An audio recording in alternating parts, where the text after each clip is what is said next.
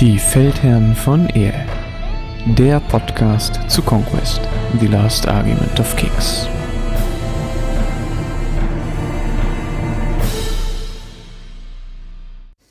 Hallo und herzlich willkommen bei den Feldherren von Ehe. Heute wieder mit dem Christian. Hallo Christian. Hallo zusammen. Wir haben uns für die heutige Folge überlegt, dass wir gerne mal so ein bisschen über Strategien und Taktiken ähm, reden würden. Und zwar in einem, sagen wir mal, recht losen Format. Jeder von uns hat sich so ein paar Begriffe mal aufgeschrieben, die er ähm, so ein bisschen gerne ansprechen würde und wo er glaubt, dass dann auch vielleicht ein Mehrwert dann für andere Spieler noch mit dabei ist.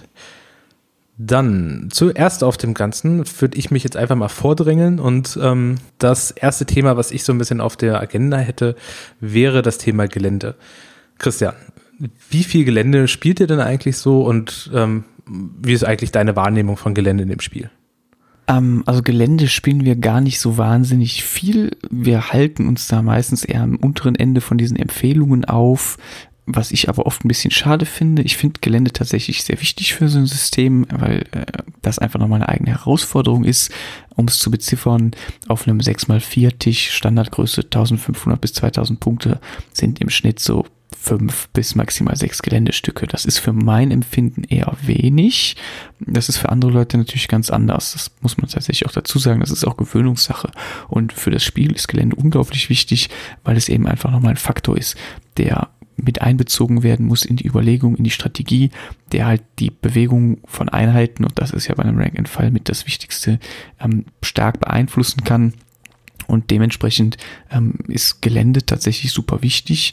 Und auch von meiner Seite aus kann da eher ein bisschen mehr dabei sein. Und man muss immer dazu sagen, Gelände kann auch gut fürs Balancing von so einem Spiel sein. Ist zum Beispiel Kavallerie übermächtig mit Aufpralltreffern, dann ist Hindering Terrain vielleicht eine Möglichkeit, das ein bisschen abzufedern.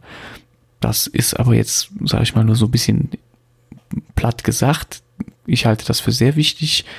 Ich weiß nicht, wie sieht es bei euch aus? hältst du das ähnlich?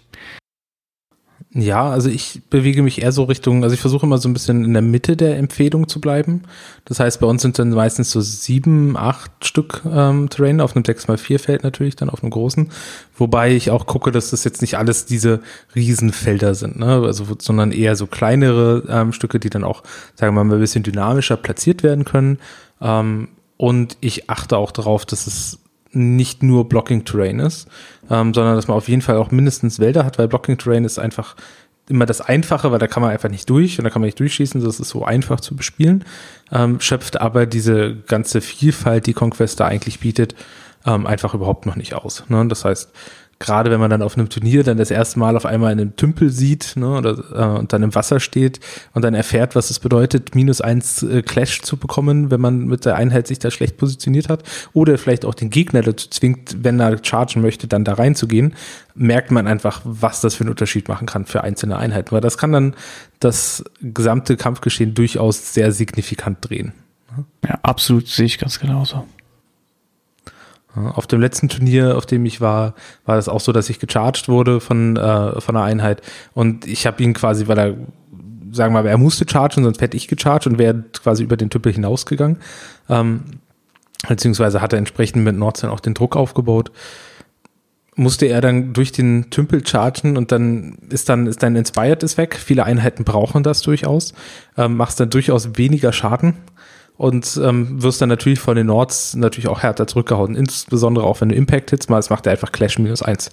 Also, das heißt, das geht für Impact als auch für die Clash Action. Ja, sehe ich ganz ähnlich. Also total wichtig und man sollte sich dringlich mit Gelände beschäftigen. Also lest euch die Gelände Geländeregeln durch ähm, und versucht es auch regelmäßig bei euch irgendwie zumindest mal in kleinen Portionen einzubringen, weil wenn man immer nur dieselbe Art von Tischen spielt, dann entstehen auch schnell sehr ähnliche Spiele. Und ich habe zumindest die Erfahrung gemacht, ändert man das Gelände, ändert sich auch das Spiel ganz schnell. Und ich finde das immer total interessant.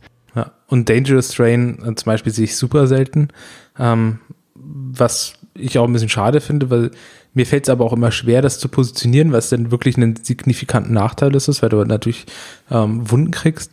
Ähm, Allerdings Garnisonen werden zum Beispiel bei uns überhaupt nicht gespielt. Ne? Also das ist für uns, also ist auch aus meiner Sicht eher etwas für ähm, narrative Spiele dann, wenn man mal irgendwie eine Belagerung oder sowas spielt oder so, so kleine Verteidigungsmissionen, da ist das wirklich äh, gut, weil ansonsten müsste man immer jedem eine Garnison geben, weil das ist ein wirklich signifikanter Nachteil. Oder man positioniert sie so, dass, dass es eigentlich egal ist. Ja. Dann kann man es aber auch wieder lassen. Ja, also es ist bei uns mit Garnison genauso. Das ist eigentlich nie auf dem Tisch, weil, wie du schon sagst, für narrative Spiele ist das sicherlich ganz cool, aber das ist ein bisschen, das hat ein bisschen seltsame Interaktion mit dem Spiel. Dementsprechend ähm, bin ich da ganz bei dir. Und eine Sache, die ich auch immer wieder feststelle, wenn ich ähm, gerade auch gegen neuere Leute spiele, ist, dass viele Leute, wenn sie ihre Armeen, sage ich jetzt mal, also noch bevor der erste Zug losgegangen ist, ähm, bei dem Sortieren, wird sich häufig gar nicht so genau das Gelände auf dem Tisch eigentlich angeschaut. Und das ist auch so ein bisschen so eine Überleitung ähm, zu, sagen wir mal, einem zweiten Unterpunkt, der dann auch mit Gelände zu tun hat. Und zwar, wie breit stelle ich denn meine Regimenter eigentlich auf? es hat sich irgendwie, also was heißt irgendwie, es hat sich etabliert, dass man Stands drei breit stellt und dann tiefer. Hm? Aber man sieht es sehr selten, ähm, dass mal jemand vier oder vielleicht sogar fünf breit stellt. Wir hatten das ja letztens in dem Podcast mit Jade, der gesagt hat, dass er seine Dragon zum Beispiel fünf breit stellt, was wirklich selten ist. Also sehe ich quasi nie. Ne? Aber das kann man sehr häufig auch machen, weil der Tisch es zum Beispiel zulässt. Und man ist das für manche Einheiten macht das, also jetzt, ich kann jetzt mal wieder Nords Beispiel bringen, für die Raider macht das einen massiven Unterschied, ob sie drei breit oder fünf breit an, äh, angreifen, weil sie einfach nur, entweder sie kriegen halt vier Attacken dazu pro Stand oder kriegen halt nur eine dazu.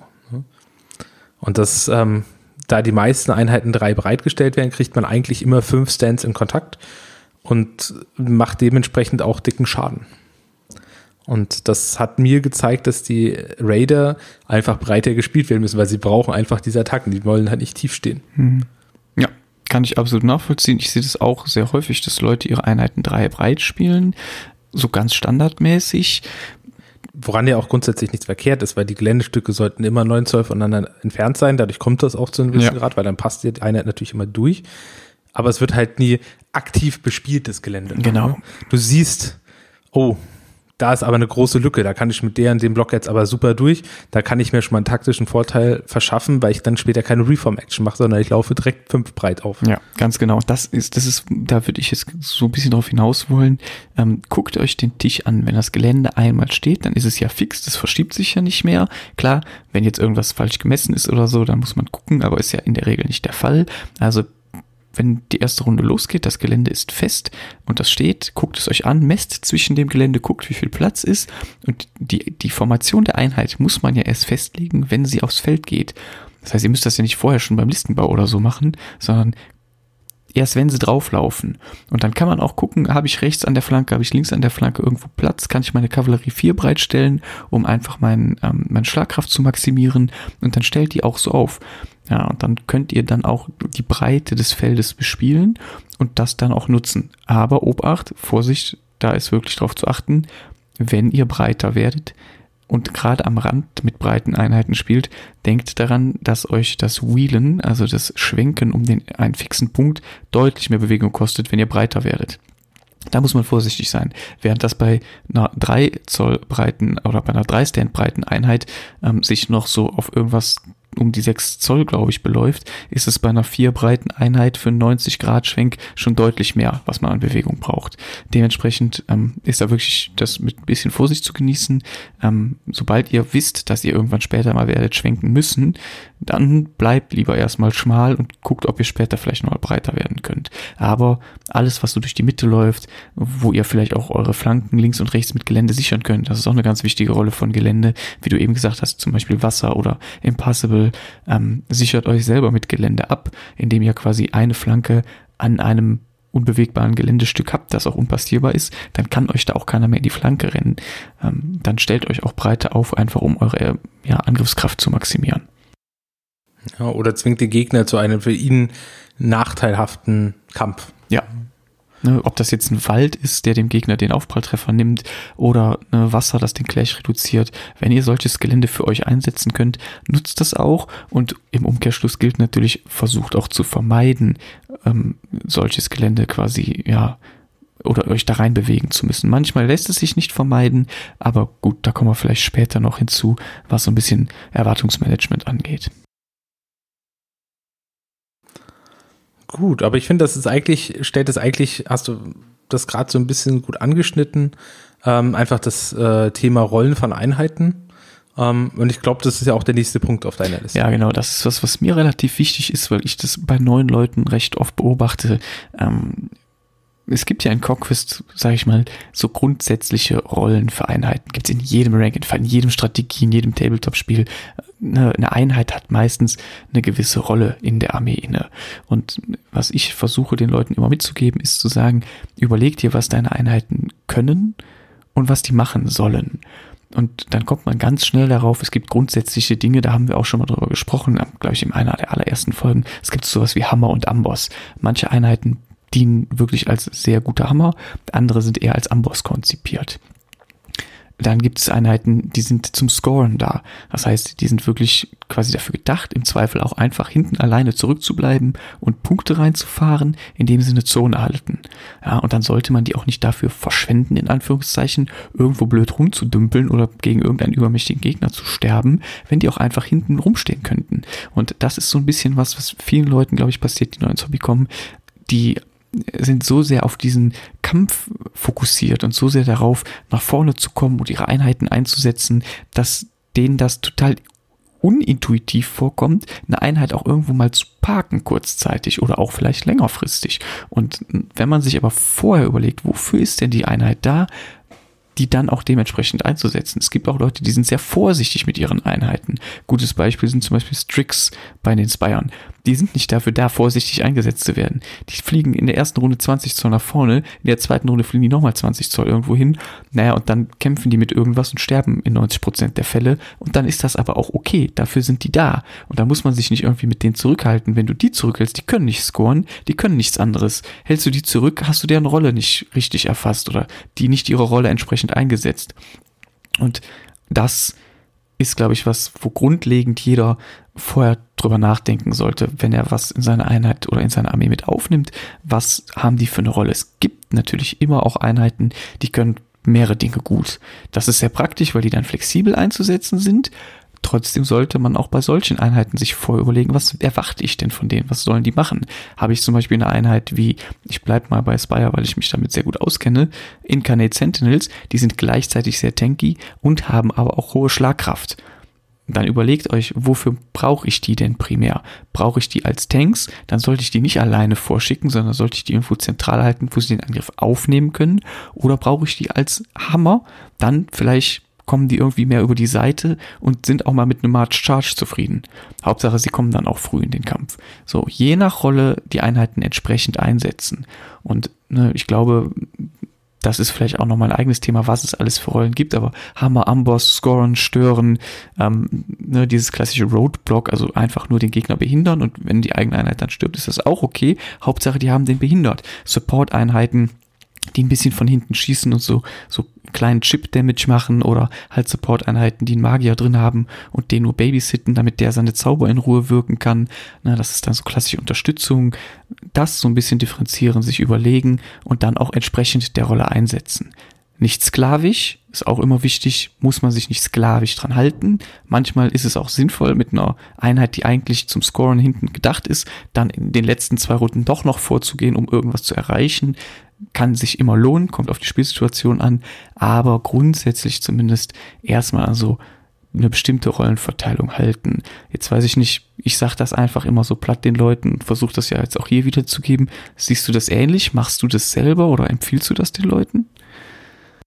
Ja, ich glaube, ich rede weniger über diese Rollen, sondern mir geht's dann auch mehr über die, das, die Varianz, sage ich jetzt mal, in Listbuilding. Das heißt also, wenn du dir eine Liste baust, musst du halt eine Aufgabe, also musst du für jeden, jede wichtige Sache, die du halt in einem Spiel erledigst, brauchst du halt jemanden, der das erledigt. Ne? Du kannst auf gewisse Sachen einfach ähm, verzichten. Ne? Also du kannst auch theoretisch darauf verzichten, zu sagen, ich habe punktende Einheiten dabei und ich will halt jetzt einfach alles nach vorne schieben und den Gegner einfach überrennen. Ne? Das geht zum Beispiel ganz gut mit so Pferdchenlitzen oder sowas, ne? Weil die sind schnell genug, die kommen gut nach vorne und die haben auch teilweise ähm, den Output, den es dann braucht. Ne? Da kann man sich jetzt natürlich mit den Hundred Kingdoms Leuten streiten. Grüße Hanna. Ähm, aber da denke ich mal, geht sowas eher, während zum Beispiel bei Nords mir fehlt da halt einfach bei, bei vielen Sachen einfach die Bewegung. Ne? Also mit den Menschen zum Beispiel mit Bewegung 5 im Schnitt, keine Kavallerie. Ja, die Monster können das natürlich, sind aber alle heavy.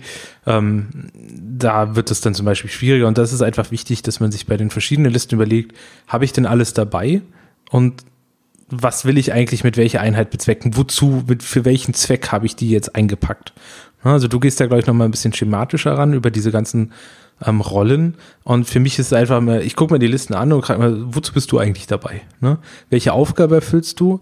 Und bist du es wert im Endeffekt. Ne? Also jetzt zum Beispiel in meinem letzten Turnier äh, war ich sehr unzufrieden, weil ich zwei Einheiten Haskals an, äh, dabei hatte und ein Konge und die haben eigentlich nichts gemacht, außer zu punkten. Das heißt, es sind knappe 430 Punkte, ein Viertel meiner Armee, ähm, die eigentlich nichts gemacht haben, die nicht aktiv ins Spielgeschehen eingegriffen haben. Da habe ich einfach danach überlegt, okay, wie kann ich das denn besser gestalten, ähm, dass da vielleicht noch eine Einheit noch ein bisschen mit ähm, mitkämpfen kann. Ne? Das ist dann zum Beispiel bei mir jetzt, ähm, hat sich das dann so ergeben oder so umgebaut, dass ich zum Beispiel jetzt noch eine Einheit Boat Chosen mit habe, die aber einen Charakter drin hat. Das heißt, die punktet immer noch, hat immer noch den gleichen Charakter, aber hat halt mehr Anteile am Spiel und gibt mir sogar noch mehr Flexibilität im Spiel an sich, weil ich dann auf sagen wir mal, High Armor Targets dann auch mal eingehen kann. Ne? Das ist dann zum Beispiel so eine, sage ich jetzt mal, natürliche Weiterentwicklung. Und auch Rollen, man braucht nicht immer jede Rolle. Ne? Das ist jetzt vielleicht ein bisschen spezieller für Turnierspiele, aber zum Beispiel jedes Mal, bevor ich auf ein Turnier fahre, werden ja die Missionen werden angekündigt, die gespielt werden. Und dann gucke ich mir die an und gucke, was ist denn, wie viele Punkte eine Einheit brauche ich eigentlich, ne? In welchem Spiel? Zum Beispiel gibt es jetzt in dem nächsten Turnier, auf das ich fahre, habe ich gesehen, ich brauche nur eine.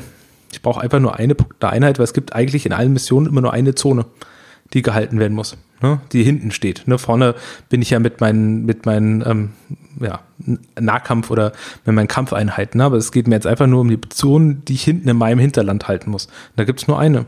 Das ist ja super. Dann, dann baue ich meine Liste für das Turnier so um, dass ich dieser Gegebenheit natürlich mehr Rechnung trage, weil ich dadurch mehr Druck auf der gegnerischen Seite erzeuge. Also diese Missionsziele, die gucke ich mir auch ähm, grundsätzlich vor jedem Spiel an. Da bin ich ganz bei dir. Das ist immer sehr sinnvoll. Wobei man da natürlich auch dazu sagen muss, äh, ist sicherlich nicht immer auf jedem Turnier vorher bekannt, welche Missionen gespielt werden. Es gibt ja auch Grundturnierformate oder es ist vorstellbar, dass es Turniere gibt, wo einfach die Missionen dann erst auf dem Turnier bekannt sind. Finde ich tatsächlich auch gar nicht so unsympathisch, wenn das irgendwann mal kommt, weil es dann nicht diese perfekt auf Mission zugeschnittenen Listen gibt. Das ist ja auch immer sehr speziell dann und bildet vielleicht auch nicht immer so das Spiel gut ab, aber Geschmackssache. Ansonsten, ähm, klar, wenn man weiß, was gespielt wird, dann kann man sich darauf einstellen, dann ist das sehr sinnvoll. Und zu dem Beispiel, was du eben nanntest mit deinen äh, Huskarl und dem äh, Konungier, ist ja eigentlich also hätte ich jetzt gesagt, da haben die ihre Rolle nicht erfüllt. So, ne, also die haben ja quasi so eher eine Amboss-Rolle und gut, mit dem Konjugier haben die sicherlich auch genug Schlagkraft und dann ist das eben einfach nicht deren Aufgabe, auf Missionsziel zu sitzen. Ähm, da kommst du dann mit einer Einheit Boat Chosen sehr viel besser weg. Dementsprechend, ähm, ich glaube ich, wir denken da in ganz ähnlichen Rahmen, nur benutzen wir andere Bezeichnungen dafür. Aber ne, das Prinzip ist, denke ich, allen klar geworden, um, um das es geht. Und ich glaube, das ist tatsächlich, gerade wenn man in so ein System neu einsteigt und jetzt nicht große Vorerfahrung hat, sind das so grundsätzliche Dinge, über die man mal nachdenken sollte und wo es sich auf jeden Fall auch lohnt, ähm, so ein bisschen Gedankenarbeit zu investieren, weil man dann ähm, ja auf jeden Fall schnell merken wird, äh, dass man damit ganz gut fährt, ist zumindest meine Erfahrung. Gut. Eine andere Sache, die ich e-, eben schon mal so ein bisschen angeschnitten habe, ich nenne das jetzt mal so ein bisschen Erwartungsmanagement.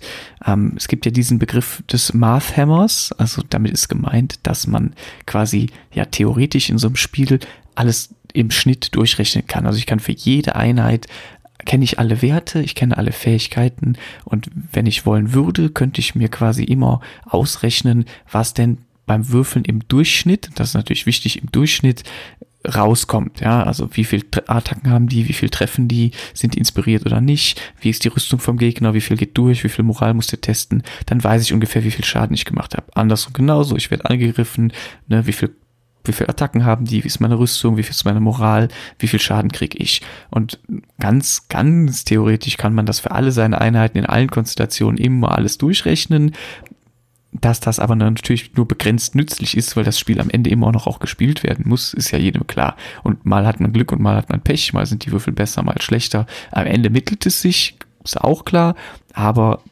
das sollte man, glaube ich, nicht übertreiben. Was ich aber trotzdem für sehr wichtig halte, und das ist dann nicht dieses Math Hammer, also dass man quasi nur spielt, um zu rechnen, dass man sich trotzdem mal gut überlegt, und das hat auch ein bisschen mit dieser, mit diesem, mit dieser Rolle zu tun, wenn meine Einheit das können soll, wie gut kann die das denn eigentlich? Also ist das wirklich eine Einheit, die echt viel Punch mitbringt und auch gegen verschiedene Gewichtsklassen sich gut schlägt? Oder ist das eine Einheit, die gegen leicht gerüstete Leute sehr gut klarkommt, aber an hoher Rüstung und hoher Moral völlig abprallt? Und dass man dann dementsprechend auch einschätzen kann, was mache ich denn mit der Einheit auf dem Feld? Also kann ich die überhaupt da reinschicken? Weil ich das immer wieder beobachte, gerade bei Leuten, die neu im, im System oder neu im Hobby auch sind, dass die da wirklich mit völlig falschen Erwartungen rangehen. Dass die quasi in irgendeinem Spiel mal mit einer Einheit Raptor Rider so eine Einheit Man at Arms zerfetzt haben und darum denken, das ist mega cool, diese Raptoren sehen geil aus, die sind super schnell, die fressen einfach alles auf und dann schicken die die in zum Beispiel Huskale rein mit einem Konjugier, da prallen die einfach ab und werden danach komplett zerfleddert. Und dann sind die völlig perplex, weil die einen haben die doch zerfleddert, Man at Arms, sind Typen mit Schwertern und Schildern, und jetzt sind die an den anderen Typen mit Schwertern und Schildern völlig abgeprallt. Und da einfach so ein bisschen sich vorher klar zu machen, ne, was ist die Rolle, was soll die Einheit können und wie gut kann die das denn auch so ungefähr im Schnitt.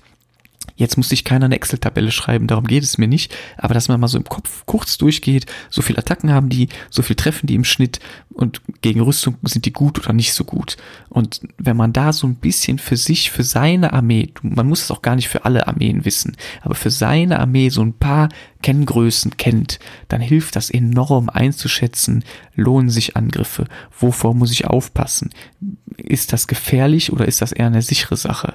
Und da so ein bisschen die eigene Erwartung und vor allem das Risiko im Spiel, seine eigene Armee zu managen, das halte ich für extrem wichtig und das ist auch, glaube ich, etwas, was ähm, gute Spieler grundsätzlich mehr machen und dadurch auch einfach ihr Risiko auf Fehlschläge oder falsches Einsetzen von Einheiten minimieren. Also ich beobachte das, dass eigentlich ähm, Leute, die auf den Turnieren immer an den oberen Tischen spielen, immer sehr genau wissen, was können meine eigenen Einheiten eigentlich, wie schneiden die im Schnitt gegen bestimmte andere Einheiten ab und das hilft einfach enorm, ähm, Entscheidungen zu treffen. Ja, und auch vor allen Dingen, sagen wir mal, die beliebten Ziele auszuerkoren. Ne? Also das heißt, also dem Moment, wo ich eine Einheit aufs Schlachtfeld führe, sage ich ja auch schon mal quasi, in welchem, ja, in welchem Viertel es operieren wird. Ja. Ne? Also ich meine, wenn jetzt ein, wenn ich auf der linken Seite zum Beispiel jetzt ein, ein Jotner oder, oder eine Einheit Raider zum Beispiel aufstelle, ähm, dann werden die nicht mehr so einfach auf die rechte Seite rüberkommen. Das heißt also, da muss ich auch gucken, was, was stellt denn der Gegner dagegen auf. Ne? Und habe ich da überhaupt ein schönes lohnendes Ziel? Ne? Und es kann dann manchmal auch sein, wenn man natürlich dann zuerst aufmarschieren muss und der Gegner dann einen gut kontert, kann es auch einfach sinnvoll sein, einfach dann das Ganze dann eher in Aushaltetaktik zu spielen. Ne? Das heißt zu sagen, okay, ich sehe da jetzt nicht wirklich eine Siegchance, aber wenn ich es schaffe, dass der Gegner, also wenn ich zu dem Gegner hinrenne ne, und er mich dann auch noch chargen kann, das heißt, ich beschleunige dann einfach den Spielablauf, dann ist das natürlich noch schwieriger für mich, dass dann die anderen Einheiten den unterstützen können. Das heißt, ich kann auch gucken, ich muss natürlich immer agieren, so dass er, dass die Einheit auf der Seite gebunden wird, dass dann der Gegner einfach wegrennt und sagt, ja, pff, dann mach halt alleine. Ähm, ich helfe da den, anderen, weil das ist natürlich auch immer ein wichtiger Punkt beim Kräfteverhältnis auf der Platte. Aber ähm, dass man dann einfach guckt, dass man vielleicht ein bisschen langsamer spielt, den Gegner schon so ein bisschen zu sich lockt, dass der Gegner, sagen wir mal, ja, einfach äh, auf einen Zug rankommt und dann vielleicht ja. einfach diese ein, zwei Runden aber länger braucht, die dann mir dann wieder helfen, dann quasi die richtige Einheit wieder in Position zu bekommen. Definitiv, also sehe ich ganz genauso. Das ist total wichtig. Auch das hat was ähm, mit, mit Risikomanagement zu tun und auch ne, dieses, auch die richtige Formation wählen und die richtige äh, Einheit ihre Rolle entsprechend einzusetzen und Einheiten gegeneinander zu setzen. Es ist genau das. Und dann halt zu wissen, lohnt sich das oder nicht und dann darauf basierend die richtige Entscheidung zu treffen. Das muss man sagen, wenn man das so unterbricht, ist so ein Tabletop Wargame, wie wir es ja spielen, halt wird oft durch die Entscheidungen, die man trifft, entschieden. Weniger durch Würfelwürfe. Klar, es gibt mal Extremsituationen, ähm, da verkackt man es oder die Würfel sind einfach nicht auf deiner Seite, da hat der Würfelgott einen schlechten Tag, dann ist das eben so. Aber ich würde behaupten, 99 Prozent der Spiele, die ich verliere, kann ich auf Fehlentscheidungen zurückführen, die ich getroffen habe. Ne, Positionierungsfehler, habe ich mich falschen Angriff gewählt, habe ich zu viel Abstand gehalten, habe ich gedacht, das kann ich locker halten und bin dann überrannt worden. Das sind in der Regel die Sachen, die ich dann falsch einschätze und die dann dazu führen, dass ich Spiele verliere. Das ist, glaube ich, fast immer so. Also ich wüsste nicht, in den letzten Spielen, die ich verloren habe, konnte ich das eigentlich immer relativ klar an so ein paar Situationen gut festmachen. Mhm. Ja, würde ich auch so unterschreiben. Es gibt natürlich immer mal Würfe oder Spiele, die einfach absurd sind. Das ist halt ein Würfelspiel, das geht. Ne? Der eine Würfel extrem gut, der andere extrem scheiße. Und äh, das kumuliert sich dann in einem Spiel und dann ist das extremst unbefriedigend. Aber das sieht man dann auch bei den Turnierspielern, dass die häufig sehr konstant dann in Bereichen sind. Ne? Die ja. haben auch einen schlechten Tag. Ne? Also die haben auch dann schlechte Würfelwürfe. Und ähm, zum Beispiel bei meinem letzten Turnierspiel habe ich in dem im zweiten oder beim letzten Turnier habe ich im zweiten Spiel habe ich mich verkalkuliert und habe daraufhin fast das gesamte Spiel verloren, einfach weil ich ähm, weil ich einfach die, weil ich einfach falsch gerechnet hatte. Ne? Und dann gesagt ja. hat so, ja, hab gewonnen und der Gegner so, nee, guck mal, du hast da hinten das da vergessen. Und ich so, shit. Und dann habe ich es mit Hängen und Würgen und mit einem Punkt gerade so geschafft, noch den Sieg rauszuwirken. Aber das wäre, wenn wir das gleiche Spiel zurückgedreht hätten und diese Entscheidung ich anständig getroffen hätte und ordentlich alles richtig hingeguckt hätte, hätte ich das Spiel zumindest von der zeitlichen Komponente her ähm, deutlicher gewinnen können. Also es war am Ende war es dann immer noch alles relativ flüssig, weil es natürlich dann auch, der Gegner entscheidet sich natürlich an vielen Stellen auch wieder anders. Aber ähm, das hat mir dann auch wieder gezeigt, einfach, dass eine Entscheidung, die der dann kurz nicht richtig überlegt war, mir fast das Spiel gekostet hat. Ja. Ja, auf jeden Fall kann ich total nachvollziehen. Mir sind schon ganz ähnliche Sachen passiert. Also das ist wirklich so, so ganz üblich und da finde ich es persönlich auch immer extrem hilfreich, nach so einem Spiel nochmal quasi Revue passieren zu lassen und kurz zu überlegen, Ne, wo waren denn so Situationen, wo habe ich mich wahrscheinlich falsch entschieden, wo habe ich mich schlecht aufgestellt, wo hat mein Gegner vielleicht auch einen sehr guten Move gemacht, den ich mir abschauen kann. Das ist ja tatsächlich auch was, aus dem man sehr gut lernen kann. Und ich persönlich habe zumindest die Erfahrung gemacht, dass ich bis jetzt auch mit allen Leuten in der Community sehr gut nach dem Spiel über das Spiel sprechen konnte, wo man auch mal zusammen auch überlegen könnte, hey, das war richtig gut, was du da gemacht hast oder hey, ist dir irgendwas aufgefallen, wo ich Quatsch gemacht habe.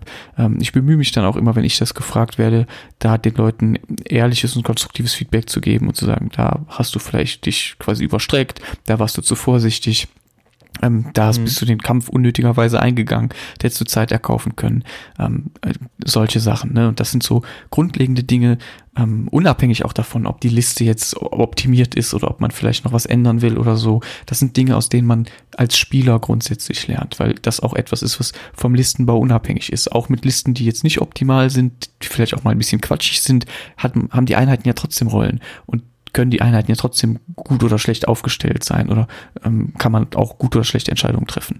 Dementsprechend ähm, auch da, ne, selbst wenn man nur ganz casual spielt und wirklich überhaupt keinen Anreiz hat, mal auf Turnieren zu spielen, sondern einfach nur entspannt spielen will, macht das Spiel mehr Spaß, wenn man gut begründete und nachvollziehbare Entscheidungen trifft und dann auch das Spiel einfach besser funktioniert. Es ist immer frustrierend, selbst wenn man nur Bier und Brezel hat, ähm, wenn man Quatsch macht, weil man sich dann doch ein bisschen ärgert. Also ich zumindest. Mhm.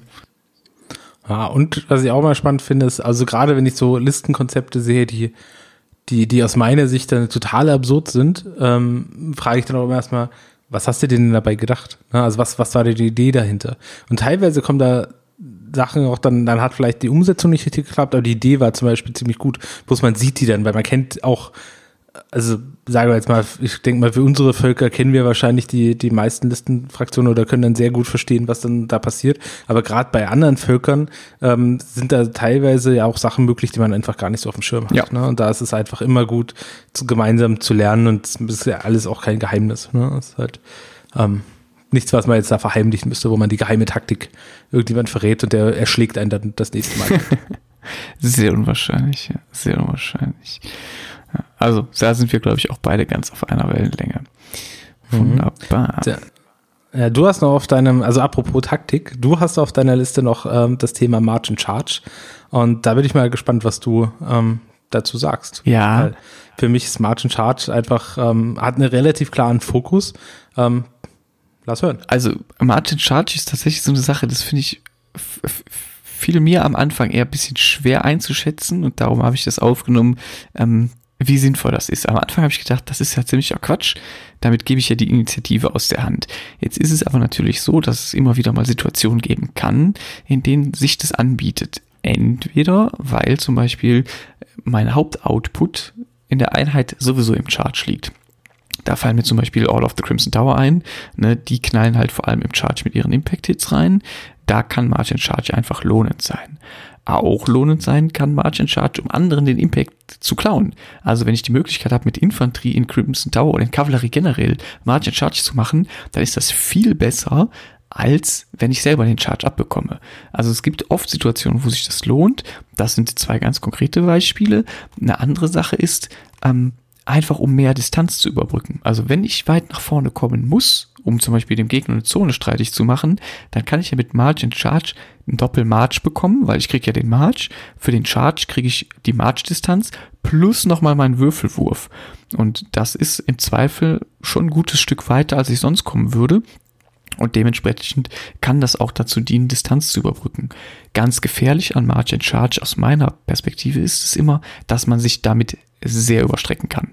Also wenn man nicht aufpasst, dann ist man wirklich allein auf weiter Flur mit der Einheit und wenn die so isoliert ist, dann wird man ganz schnell umzingelt und verliert die.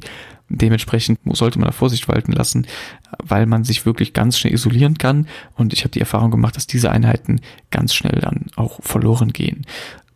Eine andere Sache ist, es gibt bestimmte Einheiten, da lohnt sich March in Charge nicht aufgrund dessen, was in der Runde passiert, sondern das, was später passiert. Das ist zum Beispiel bei Aura of Death der Fall.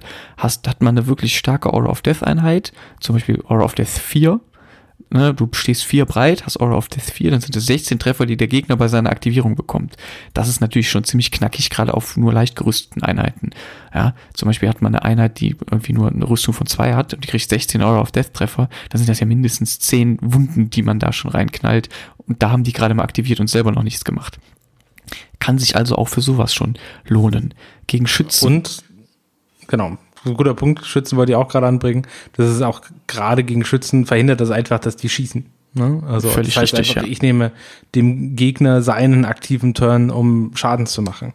Und das ist für viele Schützen, also jetzt Bochosen schlagen relativ gut im Nahkampf zu, aber die meisten anderen Schützen sind dann mit Clash 1 oder sowas unterwegs oder vielleicht mal Clash 2. Und das ist dann schon meistens nicht so geil. Ne? Ganz genau für mich persönlich war ein Aha-Moment, als ich mal festgestellt, als ich mal auf die Idee kam, relativ am Anfang, ähm, als ich Conquest gespielt habe, als ich festgestellt habe, dass wenn ich jetzt March und Charge mache, dann blockiere ich den Gegner vollständig. Also der hat seine äh, Nahkämpfer hinter seinen ähm, äh, Fernkämpfern aufgebaut. Und wenn ich da jetzt reincharge, dann die Nahkämpfer, die machen mich vielleicht sicherlich in zwei Runden platt, aber er kommt mit seinen Nahkämpfern nicht mehr durch. Also ich habe seine gesamte Armee gerade blockiert mit einer Einheit, die jetzt dann in zwei Runden weggefressen wird. Er kommt nicht mehr durch, weil du kannst ja nicht in den Nahkampf dann irgendwie reinschlagen. Ne? Also müsstest der, müsstest der durchchargen, das geht nicht, weil du dich nicht positionieren kannst. Du kommst nicht vorbei und du musst dich dann ganz elendig langsam krebsend seitwärts bewegen, um da mal rauszukommen. Ne? Und das ist, war für mich damals der Aha-Moment, wo ich gesagt habe, ich habe das Spiel jetzt gewonnen, weil ich ihn einfach effektiv drei Runden aufgehalten habe mit nur einer Einheit. Ne? Absolut. Weil er einfach nicht dran vorbeikam. Ja. Und das ist genau das, was ich jetzt quasi auch so zum Ende noch anfügen will. Passt halt mit March in Charge auf. Das kann sehr lohnend sein, auch um zu blockieren, aber man kann eben auch selber blockiert werden.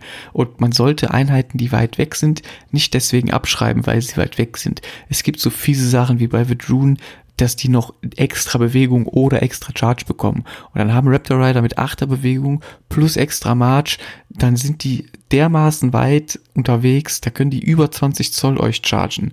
Ja, genauso bei Spire, da gibt's auch, oder anderen Einheiten, anderen Armeen gibt's Burnout, oder bei ähm, Household Knights gibt's den Tourney Champion plus zwei aufs Chargen. Ne? Das geht ratzfatz, dass die Einheiten sich bei um die 20 Zoll auf dem Charge einpendeln. Das sollte man immer auf dem Schirm haben und darum auch Einheiten, die man braucht, nie isoliert stehen lassen. Wenn ihr Schützen habt und der Gegner hat solche Einheiten, dann beschützt eure Schützen und stellt irgendjemanden so auf, dass der dem Gegner, der March in Charge macht, in die Flanke fällt oder fallen kann. Das ist zum Beispiel was, was das verhindern kann. Dann überlegt der Gegner sich das zweimal, ob er einen March in Charge macht, wenn er danach einen Flankenangriff kassiert. Ähm, ja, das wäre auf jeden Fall noch wichtig. Und eine letzte Sache, und das ist was, was, glaube ich, viele Leute auch vergessen. Meistens gibt's ja noch eine nächste Runde.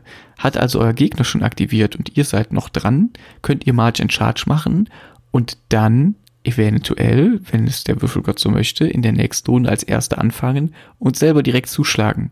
Das heißt, nur weil ihr March and Charge gemacht habt, heißt das nicht, dass der Gegner danach automatisch als Erster dran ist, sondern man kann ja, wenn man zum Beispiel die letzte Aktivierung in einer Runde hat, in der nächsten Runde als Erster dran sein und dann quasi direkt wieder aktivieren, wenn man es denn schafft lässt sich natürlich auch gut abschätzen, wenn man weniger, wenn man weiß, ich habe nächste Runde eh weniger Karten, dann habe ich zumindest eine leicht gesteigerte Chance. Auch dann kann man dieses Risiko schon mal eingehen.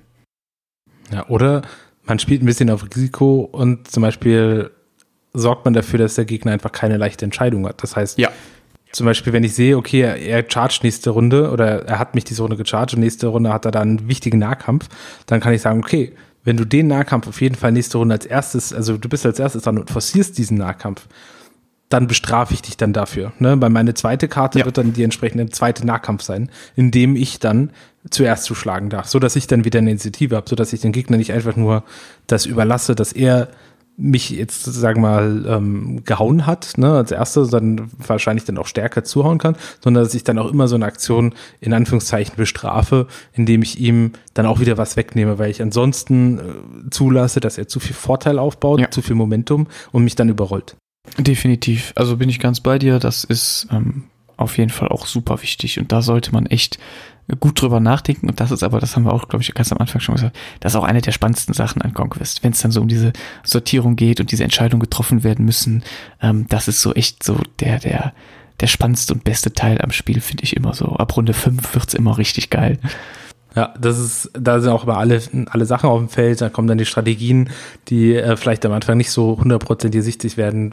Sie stehen dann, sage ich jetzt mal, in voller Blüte. Ja. Oder äh, werden dann gemäht, wie es gerade läuft. Ja, sehr cool. Gut, ja, also damit ist meine Liste auch abgearbeitet. Du hattest aber noch zwei weitere Punkte. Und zwar hattest du so nochmal gesagt, du würdest gerne nochmal so kurz über diesen Meta-Begriff sprechen wollen. Das haben wir auch immer wieder zwischendurch mal anklingen lassen. Wir haben da ja beide eine sehr ähnliche Meinung. Ähm, führ die doch gerne mal aus.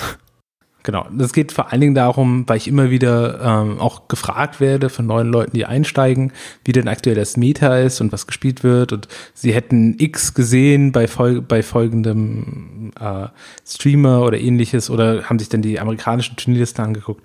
Und mein erstmal der wichtigste Punkt, den wir glaube ich auch schon mal vertreten haben, es gibt aktuell kein Meta. Ne? Also ähm, das liegt einfach vor allen Dingen daran, dass es doch kein nicht genug Spiel-Communities gibt, wo wirklich alle Völker vertreten sind mit der entsprechenden Expertise.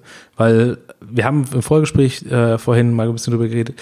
Ähm, es gibt für so ein paar äh, Völker gibt es schon sehr gute Spieler, die man auch so kennt. Also gerade, also wir, wir reden jetzt erstmal so von der deutschen Community, aber für ein paar Völker gibt es zum Beispiel einfach ähm, noch keinen, der sich jetzt da besonders herausgetan oder bekannt geworden ist. Ne? Also jetzt aber das Offensichtlichste, weil es einfach auch das neueste Volk ist, natürlich jetzt City States. Und daher weiß man noch gar nicht so richtig, wozu dieses Volk eigentlich in der Lage ist. Ne? Und es gibt da, werden langsam Statistiken erhoben, das finde ich zum Beispiel jetzt, wen das interessiert, da kann man mal ein bisschen auf Longshanks gucken, da sind relativ viele Conquest-Turniere mittlerweile gespielt, ähm, das heißt, es sind relativ viele Turniere schon eingetragen, also Spieleturniere. Das heißt, man sieht, okay, welche Missionen werden denn zum Beispiel viel gespielt, welche äh, Völker performen aktuell wie ähm, und welche Spieler spielen denn auch was. Ne? Und das sieht man auch pro Volk dann zum Beispiel so ein bisschen Statistik, aber das ist halt alles sehr es, schwierig. Das ne? ist mit Vorsicht zu genießen, sagen wir mal genau, so. Ja. Also ich habe da auch schon viel durchgeklickt und da muss ich auch sagen, da habe ich auch letztens noch echt schunzeln müssen. Also no offense, das ist überhaupt nicht böse gemeint, aber was da teilweise auf Turnieren gespielt wird, ich gucke da über den großen Teich, da ist wirklich richtiger, also aus meiner Sicht richtiger Müll dabei. Und da muss man sich auch nicht wundern, wenn man am Turnier letzter wird, wenn man mit so einer Liste kommt. Also wirklich, jeder kann ja spielen, was er will, aber da sind Sachen dabei, die ergeben einfach keinen Sinn. Das ist genau das, was ich eben mit Rollen meinte. Da gibt's überhaupt keine Kohärenz. Da sind Einheiten dabei, die haben gar kein klares Profil und da also da müsst ihr echt vorsichtig sein. Lasst euch da nicht zu sehr beeinflussen. Ja, und gleichzeitig, wenn man sich die Spiele anguckt, zum Beispiel auf dem, ich glaube, das war das Turnier, das letzte große, in, über, also in Amerika war, glaube ich, der Adepticon oder sowas. Ja, kann gut sein, ja. Genau, ne? Dann äh, sagen wir mal, wo es so einen kleinen Aufschrei gab, weil die neue Fraktion da direkt gewonnen hatte. Ne? Ich habe mir das Turnier mal angeguckt und insbesondere die Turnierregeln und da war es zum Beispiel so, da waren, glaube ich, 16 Spieler haben angefangen, da zu spielen, aber das war ein Drop-in, Drop-out. Das heißt, also nicht wie es bei uns eigentlich normalerweise üblich ist, du gehst auf Turnier und spielst immer alle drei Spiele, sondern sind einfach viele sind zum Beispiel nach dem ersten Spiel gegangen, weil es nicht gut lief für sie, weil sie es halt verwirrt haben und dann ähm, haben sie gesagt, ja, ich spiele jetzt eh nicht um die vorderen Plätze mit, dann gehe ich halt einfach. Ne? So, und das verwässert natürlich massivst das gesamte Turnier, weil am Ende waren, glaube ich, haben, glaube ich, das, das Turnier abgeschlossen, haben sechs ähm, die Fraktion war neu. Die meisten Leute, je nachdem, wie Leute sich darauf vorbereiten, wussten überhaupt nicht, was da auf sie zukommt.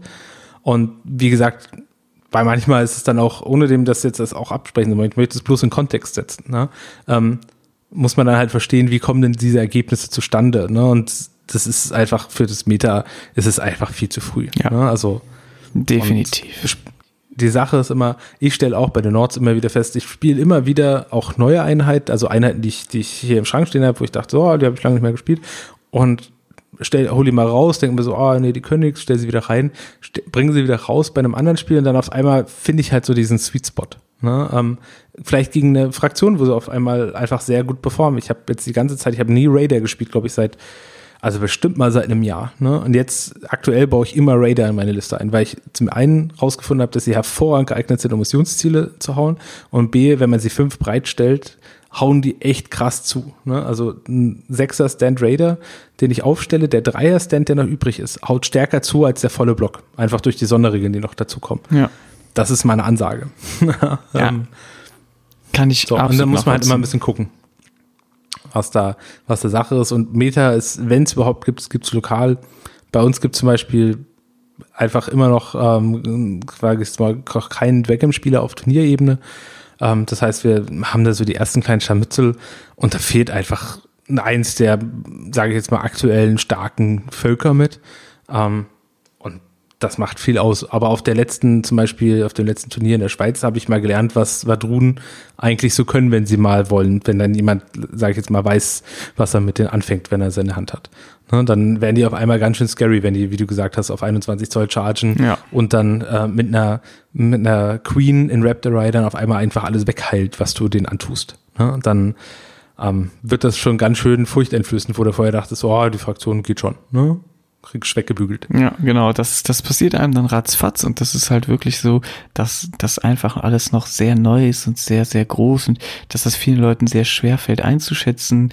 Ähm, es gibt sicherlich Dinge, da kann man sehr sicher sagen, ähm, das sind super starke Kombinationen in diesem Volk oder das sind Mechaniken, die funktionieren sehr gut in einem anderen Volk oder wo man auch sehr sicher sagen kann, okay, die Einheit ergibt so keinen Sinn, weil die viel zu teuer ist für das, was sie macht oder die kommt dann viel zu spät.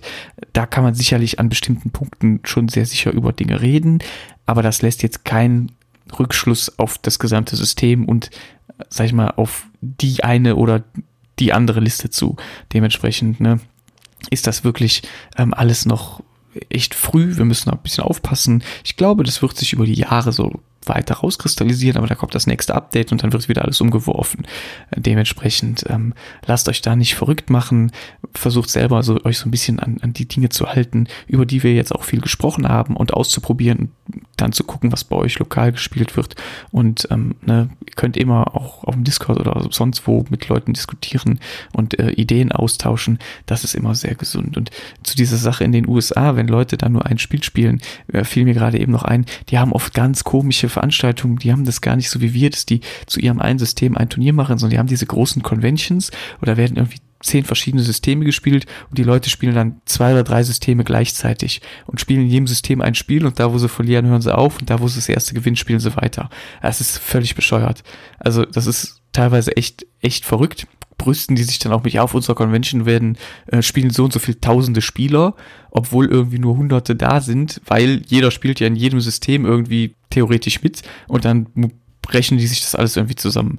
Also das verfälscht das teilweise enorm, wie du schon sagst und das ist dann manchmal wirklich seltsam. Äh, also wenn man das dann so hört und liest, ähm, bin ich da auch manchmal ein bisschen verwirrt. Ähm, ja, da muss man aufpassen. Dementsprechend nicht zu viel drauf geben.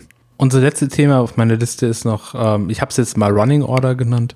Ähm, und zwar sehe ich das häufig, dass beim Listenbau wird dann nicht so richtig darauf geachtet, wann denn die Einheiten eigentlich aufs Spielfeld kommen. Und das finde ich jetzt heute in einem 2.0er oder 2.01er, keine Ahnung, in welcher Version wir jetzt, jetzt gerade genau befinden.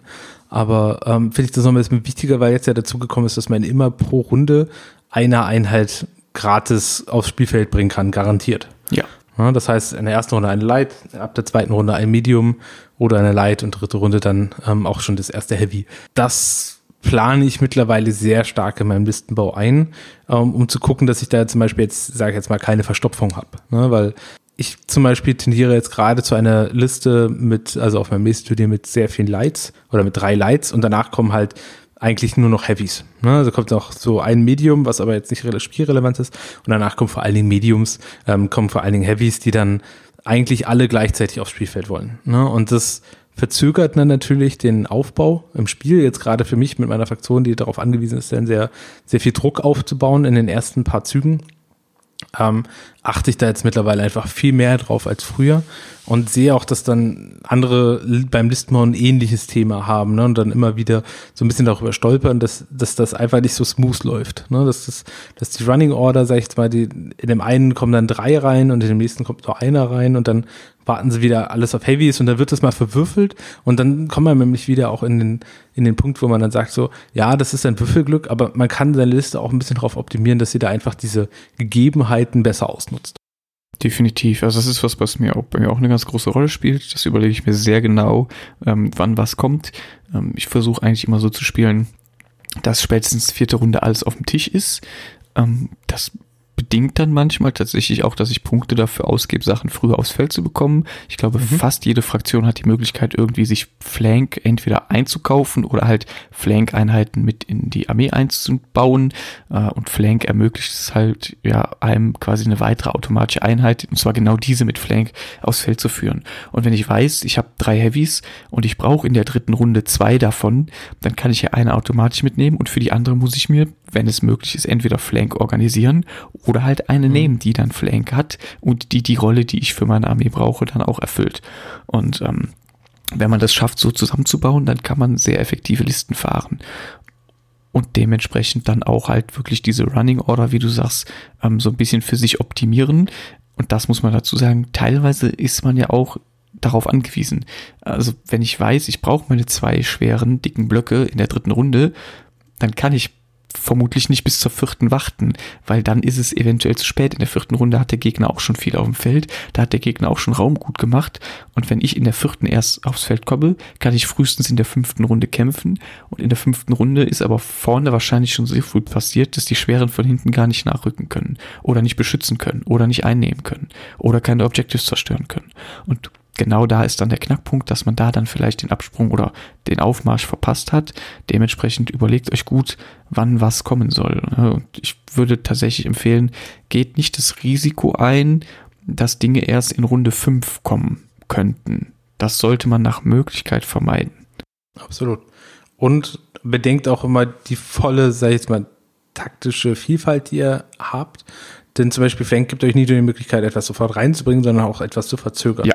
Was für manche Einheiten, die sage ich jetzt mal eher so ein Counterpiece sind, eine sehr wichtige Fähigkeit sind, weil sie ich sie dann zurückhalten kann und sie dann erst reinbringe zu dem Zeitpunkt, wo ich sehe, wo denn ihr, sage ich jetzt mal, prä präferierte Gegner ähm, auf welcher Spielfeldseite der operieren wird und ähm, dass ich die dann auch entsprechend mit aufstellen kann oder gegen aufstellen kann wird auch häufig vergessen. Flank wird immer nur gesehen als etwas, was ich sofort aufs Feld bringen kann. Ja. Früh bis früh ist möglich, aber diese Counterplay ist auch eine sehr wichtige Sache, ne? weil wie gesagt, wir sind hier in einem Rank-and-File-System, das, ähm, wo sehr, sehr viel auch über Bewegung und über Taktik und über ähm, in Conquest-Fällen jetzt tatsächlich auch das Eintreten der Einheit und wo sie reinkommt entschieden wird. Da ähm, sollte man sich ähm, immer wieder ins Gedächtnis rufen, was denn eigentlich noch geht. Ne? Ja, also es ist absolut so und ich, also ich habe so immer so ein bisschen als ähm, Hausnummer, dass ich auch sage, so teure und schwere Einheiten sollte man schon einigermaßen früh aufs Feld kriegen, damit die arbeiten können, weil das ist so meistens so das mhm. Centerpiece der Block, der in der Mitte fährt ähm, und Einheiten, die sich gegenseitig unterstützen sollten, auch möglichst zusammen aufs Feld kommen oder möglichst nah beieinander. Aber so wie du sagst, so Einheiten, die als Konter fungieren, sehr schnelle Einheiten, Flankeneinheiten, die dürfen auch erst in Runde 4 kommen. Oder vielleicht sogar auch manchmal in Runde 5, wenn es zum Beispiel sowas ist wie eine Abomination bei den Spire mit 10er Bewegung, eine schwere Einheit. Wenn die in Runde 5 kommt, schwamm drüber. Das ist nicht so wild. Die kann auch in Runde 5 sich mit ihren 2x10 ähm, Bewegungen noch immer super positionieren, um ins Spiel anzugreifen. Die kostet auch nur 150 Punkte. Aber wenn es mir passiert, dass meine 5 Sentinels mit dem teuren Line Chaiborn, wenn die erst in Runde 5 aufs Spiel kämen, dann ist das Spiel quasi vorbei, weil dann ein Drittel bis ein Viertel meiner Armee je nach Punktgröße einfach nicht am Spiel teilgenommen hat, bis Runde 6, weil die erst in Runde 6 eingreifen können. Das wäre sehr ungünstig. Daher immer ein bisschen drauf gucken, was ist die Rolle der Einheit. Ja, da, ja, da, ja, da. Jetzt wiederhole ich mich. Mhm. Ja, ich glaube, das ist auch ein ganz gutes Schlusswort. Ähm, ich glaube, wir sind jetzt beide durch mit unseren Listen, oder? Will jetzt, ja. ähm, du hast jetzt nichts mehr drauf? Das wäre es von mir. Das heißt natürlich nicht, dass wir sowas nicht nochmal machen mit anderen Themen, aber ähm, ich denke, für heute ist das damit auch erstmal, äh, ist der Sache erstmal Genüge getan. Genau. Dann würde ich vorschlagen, ähm, ja, dann beenden wir das jetzt an der Stelle. Und äh, uns würde natürlich interessieren, ob euch solche, sagen wir mal, kleinen Strategie-Talks interessieren. Ähm, ob das für euch ein spannendes Format ist oder ob das einfach so ein bisschen vor sich hin meandert hat. Ähm, ja, denke, das ist durchaus spannend, weil wir auch immer wieder diese Gespräche führen. Aber natürlich würden wir gerne wissen, wie es ihr seht. Genau, dann meldet euch gerne im Discord dazu. Ihr findet uns ja mm, in den Channeln zu den Feldherren von Ehe. Und ähm, ja, wir hoffen, dass es euch gefallen hat. Auch von mir vielen Dank, Konrad, dass wir jetzt endlich wieder zu zweit am Start sind. Das hat mich mhm. wirklich sehr gefreut. Ja, ja. Manchmal spielt das Leben halt einfach einen Strich durch die Rechnung. Aber ich denke mal, jetzt äh, sollte es hoffentlich im zweiten Anlauf dann ja, wieder ein bisschen besser klappen. Jetzt grufen wir uns wieder ein. Ich bin ja jetzt auch wieder ja. flexibel. Super gut. Ja, alles klar. Dann bis bald. Bis bald.